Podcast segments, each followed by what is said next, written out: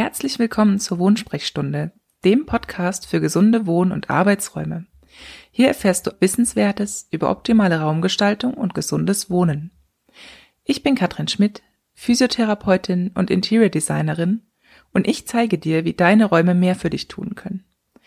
Danke, dass du diesen Podcast hörst und mit deinen Freunden teilst, wenn auch du findest, dass dieses Thema wichtig ist.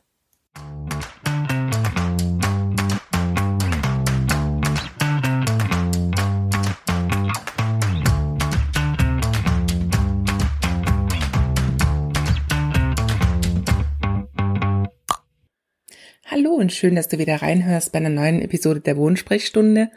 Heute wieder mal mit einer Interviewfolge. Ich habe eine ganz tolle Dame zu Gast, die Angret Rafalski, ihres Zeichens Gesundheitsdetektivin. Angret ist ähm, Coach und ähm, vor allem ist sie zertifizierte Präventologin und Gesundheitsberaterin. Und ja, was das Ganze jetzt mit gesundem Wohnen und vor allem auch mit Interior Design zu tun hat, das ist für mich ganz klar, denn eine gesunde Wohnumgebung trägt natürlich auch massiv zur ganzheitlichen Gesundheit bei. Hör gerne zu, wie Angret und ich uns über das Thema ganzheitliche Gesundheit unterhalten und ich hoffe, du kannst viel für dich mitnehmen. Viel Spaß beim Interview. So, hallo liebe Angret. Freut mich sehr, dass du heute in meinem Podcast zu Gast bist und uns was erzählst über ganzheitliche Gesundheit. Ja, vielen Dank, Katrin. Vielen Dank für die Einladung. Sehr, sehr gerne. Hey, Gesundheitsdetektivin, das klingt super spannend. Und was darf man sich denn da für Kriminalfälle vorstellen?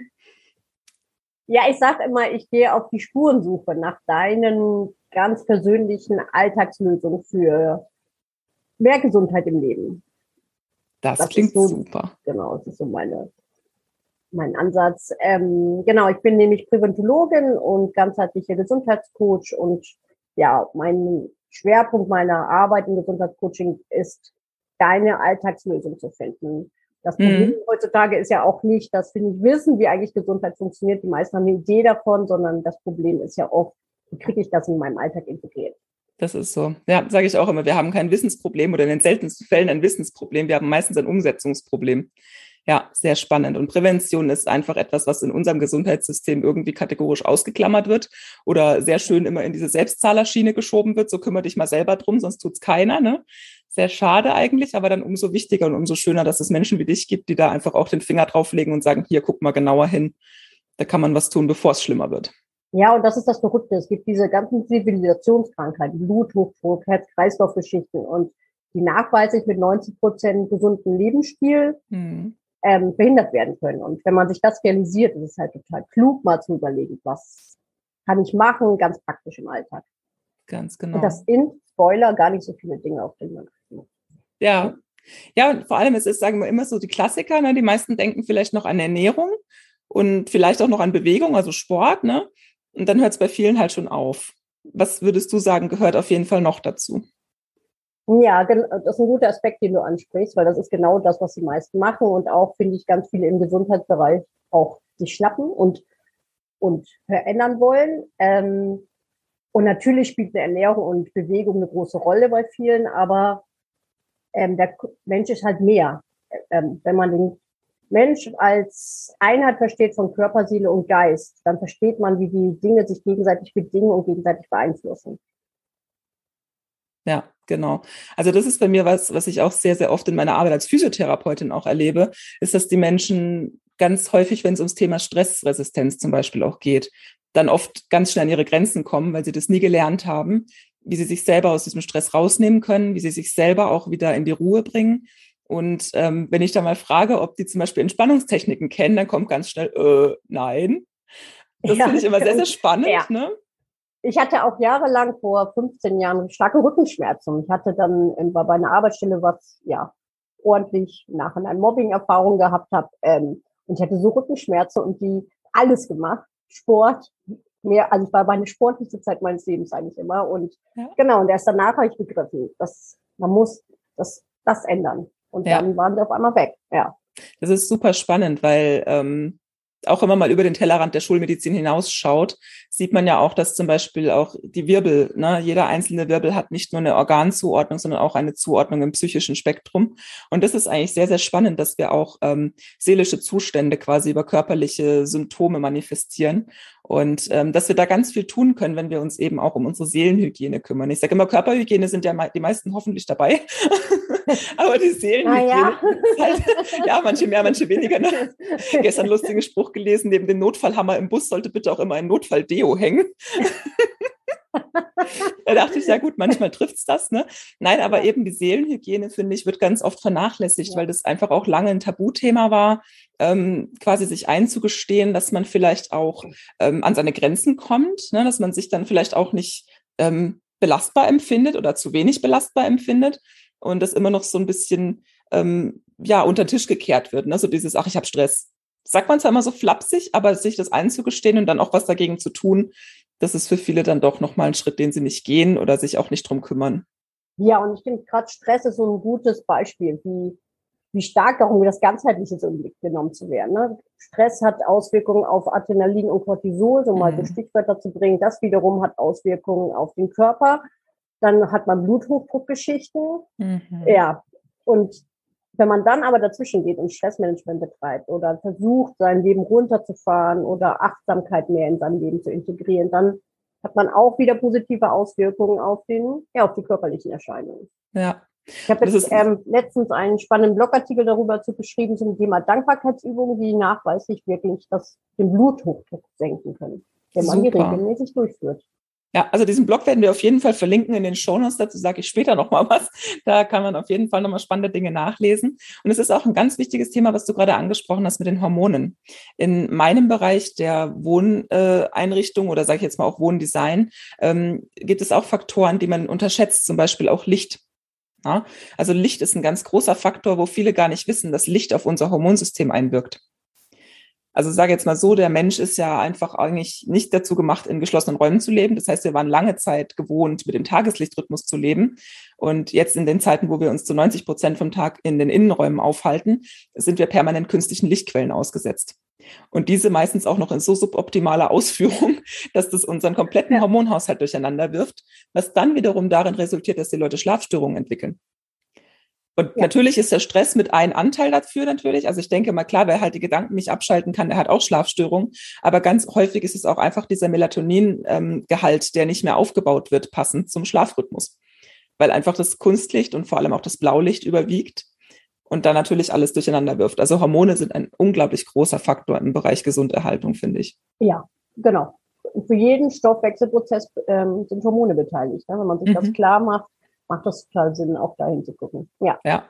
Die wiederum, und das muss man auch sagen, mit ganzheitlicher Gesundheit stark gut beeinflussen kann. Also ich habe jetzt, ja. ähm, ja, in meiner Branche sind ganz viele, die Richtung Hormonbalance bei Frauen arbeiten und ich gucke ja mal drauf, was sie empfehlen. Und das sind, ja, äh, ja, gesunde Lebensweisen und mhm.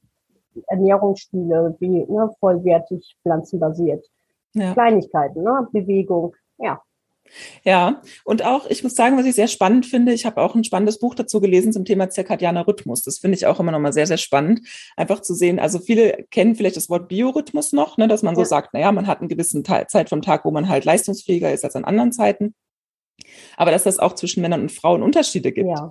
das finde ich total spannend. Und da wir halt nun mal in einem, sage ich mal, männergeprägten Arbeitsumfeld arbeiten, das für Frauen eigentlich gar nicht tauglich ist, weil wir viel später in die Gänge kommen als die Herren der Schöpfung, sage ich mal, ne? so leistungsspektrummäßig, ja, ist es total irre. Und ich finde es immer so spannend zu sehen, wie, wie Frauen immer meinen, sie müssen damit Schritt halten. Und, und eigentlich können sie gar nichts dafür, weil sie ein Stück weit, das klingt jetzt wieder blöd, Frauen auf ihre Biologie zu reduzieren, ist eh out. Aber ich meine, im Endeffekt, leider ist es halt schon so, dass unsere Leistungsfähigkeit viel, viel später beginnt als die von Männern. Und deshalb dürfen wir auch einfach unsere Arbeitsumgebung, unsere Arbeitsweisen und vielleicht auch einfach unseren Alltag ein bisschen überdenken. Ja, ja. Und damit besprichst du ja auch ganz oft ähm, diese ganzen Doppelbelastungen an, ne? diesen ganzen Care-Job, der muss ja auch irgendwie parallel laufen. Und genau, und ich habe das Bild von so einem Alltagshamsterrad, ja. ähm, der das so beschreibt. Man rennt und rennt und rennt und versucht seine hundert verschiedenen Arbeitsplätze, also Care-Job, seine regulären Verdienstjob, genau, die Pflege der Angehörigen, was so alles viel mhm. Lasten gerade so um die 40 bei Frauen irgendwie aufeinander ja. trifft und Ja, und dann sitzen die dann auf dem Sofa, sind erschöpft mhm. und wundern sich. Genau. Ja, und da kommen natürlich halt auch diese ganzen Belastungen, eben du sagst schon Alltag, aber es ist ja nicht nur der Alltag, es sind ja oft einfach auch die Dinge, die wir schon länger mit uns rumtragen. Ja. Ich meine, du hast ja auch ähm, eine Ausbildung als Sozialpsychologin und du hast auch den Heilpraktiker im Bereich Psychologie. Ähm, wie hoch würdest du denn den Einfluss psychischer Belastung auf die Gesundheit allgemein einschätzen? Ich empfinde die Welt gerade sehr herausfordernd, diese ganzen Krisen. Und ich treffe gerade, gerade jetzt extrem viele Menschen, die grunderschöpft sind. Ja. Und die tippen dann da ständig auf die Corona-Erkrankung, was definitiv ein Faktor sein wird. Aber es ist auch ja die Belastung der Welt, die gerade so herausfordernd sind, dass ich mhm. sehr hoch einschätze, ja. Was ich interessant finde, was ich beobachtet habe, ich meine, klar, wir rutschen jetzt quasi aus einer blöden Krise in die nächste sozusagen, ne? Aber ich sag mal so, während der Pandemie hat man so gemerkt, die Leute, ähm, natürlich hat man sich Sorgen gemacht, einerseits, das war natürlich auch was, aber dann habe ich erlebt, durch das, dass das Sozialleben ein Stück weit also wirklich runtergefahren war, mhm. durch das, dass ja. man nichts mehr groß unternehmen konnte, waren sehr viele Menschen auf sich selbst geworfen und haben erstmal registriert, ähm, wo sie gerade stehen, also sowohl mhm. von ihrer körperlichen als auch von ihrer mentalen Gesundheit und ähm, dann erstmal registriert haben, wie es ihnen eigentlich wirklich geht, weil sie wieder mal Zeit hatten, sich mit sich selbst zu beschäftigen. Und das ist ja. was, was ähm, viele ja bewusst machen, was toll ist. Und jetzt waren quasi fast alle gezwungen, auch wenn sie das nicht wollten, da mal hinzugucken. Und ich glaube, das hat für viele halt auch nochmal was ausgelöst wo ja. wir jetzt quasi erst merken. Also äh, so schade wie das ist, dass wir natürlich jetzt viel mehr Menschen haben, die mit dem Thema Depressionen ähm, kämpfen oder dass wir jetzt auch Menschen haben, die merken, mir geht's gar nicht gut, ähm, finde ich das persönlich aus therapeutischer Sicht eigentlich begrüßenswert, dass die Menschen sich jetzt damit beschäftigen mussten. Denn die meisten gehen jetzt zum Glück hin und holen sich Hilfe dafür wenn also, dann Hilfe da ist. Das natürlich. Gesundheitssystem sind, genau. Genau, aber deswegen gibt's ja auch uns. Ja. Ich meine, wir sind ja auch ja. noch da. Ähm, man kann sich ja auf verschiedene Arten Hilfe holen. Und ich meine, nicht jeder, der sich gerade einmal schlecht fühlt, hat eine ausgewachsene Depression. Ja, es gibt ja auch noch viele Grauzonen dazwischen. Und ähm, für viele würde es einfach auch schon was helfen, wenn sie sich mehr Zeit für sich selbst nehmen, mehr an ihrer Resilienz arbeiten. Und ähm, eben auch im Bereich psychologischer ähm, Belastungen finde ich es auch immer spannend. Im Bereich Interior Design kann man da auch sehr, sehr viel machen. Ich beschäftige mich ja auch mit dem Thema Architekturpsychologie. Das ist vielen ja, gar nicht bekannt, dass es das gibt. Ne? Ja. Ne? Das, also, hä, Architekturpsychologie, was ist das jetzt? Nein, es geht eigentlich darum, dass es halt wirklich Erkenntnisse gibt, ähm, wie wir quasi unsere Umgebung wahrnehmen und wie unsere Umgebung auf uns wirkt und wie diese Parameter uns beeinflussen. Ähm, man kann durch gewisse Gestaltungsprinzipien auch zum Beispiel menschliche Interaktion fördern. Man kann aber auch Privatheit fördern. Und man kann damit quasi ein ausgeglichenes Verhältnis für den Menschen wieder in seiner psychischen, seelischen Balance schaffen. Und es geht ganz arg auch um die Anspr ums Ansprechen der Sinne, weil wir sehr oft ähm, quasi nur auf unsere visuellen Sinne eigentlich re reduziert werden. Ne? Klar, wenn wir was anschauen, sehen wir gleich gut, das gefällt mir, das gefällt mir nicht. Aber zum Beispiel auch die Haptik, also das Fühlen, dass wir verschiedene Strukturen, verschiedene Oberflächen haben, ähm, weiche, harte Qualitäten, glatte, raue Qualitäten. Das alles macht es eigentlich aus, dass wir uns irgendwo wohlfühlen und eben aber auch Akustik. Akustik ist ein unfassbar großer Faktor, den man eigentlich fast überall unterschätzt, weil sie sehr unsichtbar ist. Ich sage immer, es gibt die großen drei unsichtbaren Faktoren. Das ist einmal Licht, obwohl es lustigerweise sichtbar ist, sonst würden wir nichts sehen, aber es ist dennoch ja. un, also unbewusst, ja. ne? wir nehmen das nicht so sehr wahr. Dann die Akustik natürlich und das Raumklima. Und diese drei großen unsichtbaren Faktoren, die werden in der Architekturpsychologie natürlich auch mit berücksichtigt und ähm, natürlich auch die optimale Raumaufteilung. Aber deswegen finde ich super, super spannend, dass man da eigentlich auch drauf einwirken kann, ne? auf so subtile Weise und doch sehr, in, also, soll ich sagen, einflussreiche Weise. Ja, ähm, was ich immer ähm, da noch ergänzen möchte, weil das sind total spannende Aspekte, ist aber auch, wo man dann sich ver, verpflanzt, wortwörtlich. Ne? Unbedingt. Du hattest das Beispiel vorhin gebracht im Vorgespräch mit dem vierten Sto fünften Stock, dass da ähm, ja nachweislich die Menschen mehr Depressionen bekommen. Es ist super ähm, interessant. Also in der Architektur. interessant. Genau, ja. man sagt eigentlich, ab dem fünften Stock beginnt der Luftraum. Das klingt okay. abstrakt, ne? aber man sagt, ab dem fünften Stock äh, beginnt der Luftraum, da hat der Mensch nichts mehr verloren. Und ein, ein Punkt ist der, eben wie gesagt, in Studien wurde nachgewiesen, dass Menschen, die oberhalb des fünften Stockwerkes wohnen, ein signifikant höheres Risiko für eine depressive Erkrankung haben. Ähm, es ist so, dass wir natürlich alle sagen, boah, Penthouse, 20. Stock, super geile Aussicht, ne?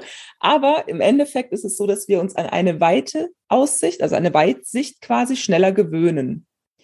Die verändert sich für uns nicht so signifikant, wie wenn ich zum Beispiel im ersten OG oder im Erdgeschoss oder auch meinetwegen noch im zweiten oder dritten wohne und kann noch irgendwo die Natur sehen, ich kann noch irgendwo die Menschen vor meinem Fenster beobachten, ich kann noch irgendwo teilhaben an der Gesellschaft. Also man, man hat eigentlich so praktisch die Annahme, ab dem fünften Stock verlierst du die Bodenhaftung. Ja, und das ist, das würde ich total, kann ich total nachvollziehen. Also ich finde, dass die Menschheit gerade auch in, die Großstädter so wenig in die Natur gehen. Und ja. ich habe das am Wochenende ge äh, gemacht, dass wir ganz bewusst mal wieder raus sind mhm. in den Wald und wirklich auch diese Bodenhaftung, also neben ja. dem, dem der Farbe Grün des Waldes, was ja mhm. unter Begriff Waldbaden vielen bekannt ist, was das ja. für eine Auswirkung, positive Auswirkung hat, aber auch so ich mal mit dem, wirklich der Erde verbunden zu sein. Ja, auch mal barfuß im Wald zu gehen, ne? Genau. Mhm. Ja, ich bin ja. Barfuß-Schuhträgerin, ähm, aber genau, einfach ja. Schuhe ausziehen und einfach mal, ja, erden. Das ist so, ja.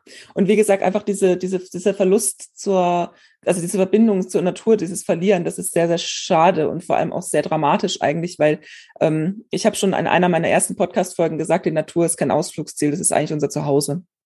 Und super ich finde es ja. ja, ich finde es super, ja. super schade, dass das immer mehr verloren geht. Und wie du auch sagst, so ähm, im städtischen Umfeld natürlich noch schwieriger. Ich meine, klar, die Städteplaner geben sich alle Mühe mit Parks und weiß ich was, aber das ist immer künstlich angelegte Natur, das dürfen wir nicht vergessen. Das ja. ist kein gewachsener Wald, der da steht. Das ist keine ursprüngliche Erde, die wurde da auch irgendwie hingebracht. Ja, das ist, das ist im Prinzip okay, aber das ersetzt nicht diese ursprüngliche Natur, in die wir uns wirklich mindestens einmal die Woche äh, begeben sollten. Also ich habe auch eben zum Thema Waldbaden schon einiges ähm, gehört und auch eine ganz tolle Kollegin, die das macht. Und ähm, die hat auch gesagt, eigentlich ist es faszinierend. Es ist erwiesen, dass eine halbe Stunde in, in der Woche Aufenthalt im Wald schon wirklich einen großen Effekt hat auf unsere Gesundheit das pusht unser Immunsystem, ne? vor allem die ähm, Immunzellen, doch wirklich für eine ganze Woche, dass die aktiver sind. Und das fand ich super, super faszinierend, dass eigentlich eine halbe Stunde in der Woche schon reichen würde. Viel mehr ist natürlich besser, aber im Endeffekt denke ich einfach, es ist unglaublich, was das schon mit uns macht. Ja, und das, und da greift es auch wieder die Frage nach der mentalen Gesundheit. Mhm. Es fährt dich auch vor allem runter und das ist in dieser verrückten ja. Zeit so wichtig, auch mal einfach nur sein und seine, ja, ja das finde ich immer sehr schön. Genau, ja. deswegen finde ich es auch immer sehr schön mit diesem Satz, ähm, Human Being not ja. human doing. Und das ist, ja. Das ja, ist wirklich einfach so, ne? Wir vergessen das immer wieder, dieses einfach nur Sein. Immer haben wir irgendwie im Kopf, was muss ich als nächstes tun? Ja, die meisten sind mit den Gedanken schon in der nächsten Woche oder beim nächsten Monat oder meinetwegen sogar schon im nächsten halben Jahr unterwegs und, und vergessen einfach einen Schritt vor den anderen zu tun ne? und zu schauen, was mache ich jetzt gerade, was, wie geht's mir dabei auch? Ja, und ich, äh, ich finde das immer ganz interessant, wenn Leute bei mir ein Gesundheitscoaching buchen, kommen die eigentlich mit dem Klassiker Ernährung. Mhm. Dann thematisiere ich meistens auch Bewegung, auch das machen die wenigsten. Landen tun wir aber dann ganz schnell eher in Richtung Achtsamkeit. Und wie mhm. fahre ich, schaffe ich Momente im Alltag, wo ich ja einfach nur Jugendwegen machen, mache und wirklich mal im Hier und Jetzt bleibe. Und das ist halt so wichtig für das System, mhm. um sich zu resetten ja, man ist halt irgendwo auch so ein bisschen drauf getrimmt, ähm, Pause zu machen. Das ist nicht gut, da bist du unproduktiv, dann schaffst du nichts. Und ja. das ist halt einfach etwas, was wir schon lange indoktriniert wurden, quasi so, dass man wirklich produktiv zu sein hat, man hat zu leisten. Und ich denke jedes Mal auch wieder, ähm, eigentlich ist es total interessant, weil wenn man sich wirklich mal achtsam Pausen gönnt, dann merkt man auch, dass man hinterher in viel kürzerer Zeit viel mehr geschafft ja. bekommt, als wenn man da durchrödelt ne, und, und ständig gehetzt ist und ähm, sich sowieso nicht konzentrieren kann, weil man einfach auch äh, irgendwo ausgelaugt durch die Gegend läuft. Ja. ja. Und dann am besten noch mit Drogen wie Kaffee und weiß nicht was den Kreislauf pusht, damit man nicht gerade umklappt und äh, überhaupt noch funktionsfähig äh, da ist. Darauf ja. ein Schluck Wasser. Darauf ein Schluck Wasser, aber hallo. Super. Ja, du hast vorhin auch schon angesprochen mit der Wohnumgebung, finde ich auch super, super wichtig. Also sich wirklich zu überlegen, wo lebe ich, in welchem ähm, Bereich gehe ich aufs Land, ziehe ich in die Stadt, muss das wirklich sein? Will ich am Meer leben, will ich im Wald leben, will ich am Berg leben? Ja, da gibt es ja unmöglich, alle Möglichkeiten. Ja, und bei dir steht auch demnächst eine spannende Veränderung deiner Wohnsituation an. Willst du uns ein bisschen erzählen, was du da so Aufregendes planst? Ja, sehr gerne. Ähm, genau, wir wohnen ja mitten in der Stadt in Hannover Mhm. War wirklich jahrelang genau das, was wir wollten. Also, und ähm, in so einem alternativen Stadtteil Linden heißt der. Was sagt denn das jemand was? Genau, und viele Jahre war das genau das, was wir wollten. Mitten im Trubel, mitten in, ja, umgeben von vielen Menschen, Kultur etc. Und jetzt seit einigen Jahren Mutter und wir haben vor allem durch die ähm, gemerkt, dass wir einfach jetzt was anderes suchen, nämlich mehr Natur, mehr ähm, Ruhe auch, mehr, weniger Geräusche, wortwörtlich doch auch sehr laut und wir werden geräuschempfindlicher. Genau, mhm. und bei uns steht jetzt ein Wechsel an. Wir ähm, planen ein Tiny House, beziehungsweise sind schon mittendrin. Wie cool. Ja, genau. die Tiny House Bewegung wurde ja auch immer wieder von Amerika quasi, sagen wir so ein bisschen rübergeschwappt. Ne? Das war ja, glaube ich, dort zuerst der große Trend und ähm, wird Gott sei Dank in Deutschland auch immer beliebter, sage ich mal so. Ne? Und die Behörden haben, glaube ich, auch langsam geschnackelt, dass man dem nicht immer einen Riegel vorschieben sollte, ja. sondern dass man das auch endlich mal zulassen darf. Die Wohnräume werden Wird ja nicht größer. Langsam, ja, ganz langsam, genau. genau, aber super cool, diese Entscheidung, sehr äh, toll. Was war denn eigentlich euer Beweggrund, also der Hauptbeweggrund? Ich meine, du sagtest jetzt gerade, ihr seid geräuschempfindlicher geworden, ihr habt jetzt einfach mehr Lust, auch mal wieder raus aus der Stadt, ein bisschen mehr so aufs ländliche zu ziehen. Aber was war denn so der Beweggrund? Denn ich sag mal, ein Tiny House ist jetzt nicht gerade das, was man ähm, ja, wie soll ich sagen, doch komfortabel sind sie ja schon, aber es ist ja doch ein Unterschied, ob ich jetzt ein Haus mit 80, 90 Quadratmetern bewohne oder ein Tiny House mit wie viel Quadratmeter habt ihr dann? 40. Oh, wow. Ja, das ist also die Hälfte. Zwei ne? Tiny. Wir sind ja auch zu viert, man muss das dazu sagen. Okay. Mit viel optimierteren, ähm, natürlich. Ne? Die Räume sind ja viel optimierter. Ja. Es ist ja auch in dem Sinn dann nicht ähm, so dieser typische Trailer, den man überall hinfährt, sondern das steht dann nee. schon fest, ne? Genau. Wir, wir haben nicht, ähm, sondern auf Pfahlfundamenten gebaut. Wir haben dann ein Haus auf Stelzen, sage ich immer. genau. Fundament. Prima. Genau. Genau. Ja. Das ist, was ist der Grund gewesen? Hast du nachgefunden? Begriff, es gibt so einen, ähm, der Begriff des Slow Livings, der mhm. da so ein mhm. bisschen hintersteht, sich langsamer zu leben, minimalistischer zu leben, sich auf das zu reduzieren, was wir wirklich brauchen. Und der Auslöser war wirklich ein Campingurlaub in Schweden, wo wir da saßen und dachten, wir brauchen eigentlich nichts.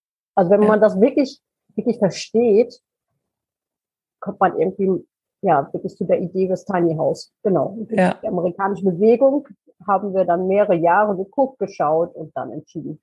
Und dann ein Super. Grundstück gesucht. Auch das ja. ist die wahre Schwierigkeit, ist ein Grundstück sehr, sehr cool. Also ich muss sagen, ganz großen Respekt dafür, denn das muss man natürlich auch erstmal sich trauen. Ne? Das ist schon nicht so ohne. Und erstmal zu gucken, ähm, komme ich damit klar. Aber du hast auch gesagt, ihr durftet sogar mal Probe wohnen in einem Tiny House, ne? Genau, wir bauen mit der Tiny House Firma Diekmann und wir haben ein Tiny House Hotel. Und das kann Sehr ich auch cool. empfehlen, gleich, gleich, falls es überlegt, da sich auch wirklich mal reinzusetzen und wir kamen dann halt von der Idee auch ab, das auf Rädern dann zu bauen, sondern sagen, ja. okay, wir brauchen einen Meter breiter. Ja. Das genau. dass es auch lebbar wird im Alltag. Ja, ne? Ich denke genau. immer so, genau. wenn man zu zweit ist vielleicht, dann ist das alles noch witzig und dann äh, kann man da auch durch die Weltgeschichte fahren. Aber für eine Familie muss das ja auch irgendwo umsetzbar sein und irgendwo auch im Alltag, äh, also im Alltag einfach auch bestehen. Ne? Das ist ja auch noch wichtig. Ja, und man fährt nicht mit seinen eben mal durch die Gegend. Also man könnte es rein theoretisch, wir können es dann auch, wir können mit dem Kran das Haus dann mitnehmen, aber wann macht man das, wenn man nicht drauf guckt? nicht so häufig. genau. Ja, aber sehr, sehr cool. Ich meine, da stehen natürlich dann auch einige äh, Verhaltensänderungen an, wahrscheinlich in dem ja. Zuge. Ne? Also ich meine, Stauraum ist ja meistens im Tiny House nicht so mega üppig und äh, vermutlich auch so ein bisschen hier die Wohnsituation etwas beengter.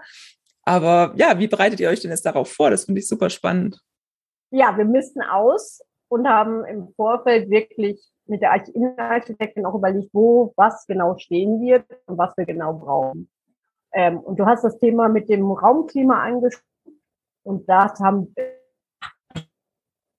also ich war bewusst, die ganz sinnvoll sind. Also wir haben große Fenster uns ähm, ja Wert gelegt, viel Licht reinkommt, Tageslicht vor allem. Ähm, wir haben nur naturbelassene Produkte. Das ist ein Holzhaus, ein reines Holzhaus. Und wir haben zusätzlich eine Solarthermie, ich weiß nicht, ob du das kennst, mhm. dass von außen frische Luft reingeholt wird und die wird erwärmt im Haus sozusagen immer wieder ausgetauscht. Sodass wir wirklich spätestens, wenn acht Grad ist, wir keine Heizung mehr brauchen. Das ist energetisch großartig, genau, ja. heutzutage auch, genau. Ja, ich wollte gerade sagen, also auch mit der Energieproblematik gerade, ne? Ähm, das ja. ist natürlich sehr, sehr von Vorteil, wenn man da die Möglichkeit hat, auch über gewisse passive Systeme Wärme zu erzeugen. Das genau. ist super. Mhm. Naja, und die Wärmepumpe, die Klassiker, der ist in Tiny Häusern. Der ist genau. so Standard. Genau. Und bei Photovoltaik und dann haben wir hoffentlich wirklich 80 bis 85 Prozent Energieautarkie, so dass wir wirklich, und das ist, glaube ich, das, was im Flow Living dann auch eine Rolle spielt, mittelfristig wirklich weniger arbeiten können, weil wir wirklich fast es brauchen werden. Ne? Ich wollte gerade sagen, ja, du hast dann einfach auch weniger Ausgaben, ne? du hast also ja. weniger Aufwand monetär, aber halt natürlich auch mehr Möglichkeiten, dich da wieder um dich und deine Familie zu kümmern, was dann wiederum eine bessere Balance gibt ne, im ganzen ja. Leben. Und das ist natürlich sehr, sehr schön, ja. Genau. Das Total ist das, toll. Genau, da steht das Ziel, genau. Ja. So. Und das heißt also. Und wir sind mitten im Wald, auf dem, auf dem ähm, grünem Gelände, insofern, da Super. haben wir dann auch Genau, also was schon eine Entscheidung für die Gesundheit quasi. Also dieses Tiny House ist jetzt nicht nur ein Spleen, sondern das war quasi mit ein Bereich der Gesunderhaltung, den du als äh, Expertin sozusagen einfach für eure Familie gesehen hast. Ja, und vor allem auch für mich, einfach zu merken, genau. Will was anderes, ich will nicht nur die ganze Zeit arbeiten oder möchte auch mich kümmern können, um ja. mich selber leben können, Zeit für ja. mich haben und genau. Ja, vor allem, wenn man halt Einbarkeitslüge ist halt einfach so, ähm, wenn man sich die wirklich klar macht, ähm, gibt es Entscheidungen sozusagen, mhm. die man da eigentlich raus, ähm, ja, raus entstehen. Ja, ich fand es auch schön, wie du erzählt hast, eben, dass ihr in Schweden gemerkt habt, ihr braucht gar nicht so viel. Ich glaube, das ist auch immer noch mal so eine Sache, wo man sich ein bisschen so reinarbeitet auf lange Sicht. Man, man geht quasi arbeiten, um diesen Lebensstandard, den man sich aufgebaut hat, zu halten, den man dann aber letztlich nicht genießen kann, wenn man zu viel arbeitet. Genau, genau das. Also es ist immer ja. so diese, dieser, da beißt sich die Katze in den Schwanz, ne? Das ist immer dieser, dieser dämliche Kreislauf, aus dem man dann irgendwo nicht rauskommt. Und ich denke immer, die einzige Lösung ist dann entweder wieder exorbitant mehr Geld zu verdienen, dass man sich die Zeit wieder kaufen kann, sozusagen. Ja. Aber das wiederum ist ja dann auch nicht Sinn und Zweck der Geschichte oftmals. Von daher finde ich das eigentlich eine ganz, ganz grandiose Sache. Ähm, ja. Du hast mal gesagt, du möchtest das ein bisschen dokumentieren. Habe ich das richtig im Kopf? Das die Tiny House Umzug, ja, wir überlegen, genau. Mein Blog schreibe ich, habe ich schon darüber hier und da geschrieben, genau. Und ja, wir überlegen, ob wir den YouTube-Kanal wirklich anlegen, mal schauen ob uns was trauen. Fände ich sehr, sehr, sehr cool. Also wäre ich auf jeden Fall Stammleser, dass es eins so sicher ist. Ich ja, es gibt so wenig Tiny House wie YouTuber, die mit Familie umziehen. Und das war wirklich die ja. große Lücke, wo wir dachten, ja, das ist ja eine schöne Idee, was ihr vorstellt, aber da kann ich ja mit zwei Kindern nicht leben. Eindeutig. Ja, und das finde ich auch eine ganz, ganz großartige Idee, dass du dann auch zeigst, dass es auch mit Familie geht. Also nicht nur hier als äh, Weltenbummler-Pärchen, sondern wirklich auch zu sagen, nein, wir ziehen da wirklich als Familie mit Kind ein. Und ähm, genau, das finde ich auch wirklich sehr, sehr spannend. Und wie gesagt, also ich wäre total dafür, dass ihr das dokumentiert. Ich wäre auf jeden Fall voll an Bord und ähm, finde das super spannend. Ich werde ja auch auf deinem Blog nochmal einen Gastartikel veröffentlichen. Da freue ich mich auch total drauf. Den ja, verlinken wir auch nochmal in den Show Notes. Auch den Link zu Angrets Blog werde ich euch dann nochmal reinpacken.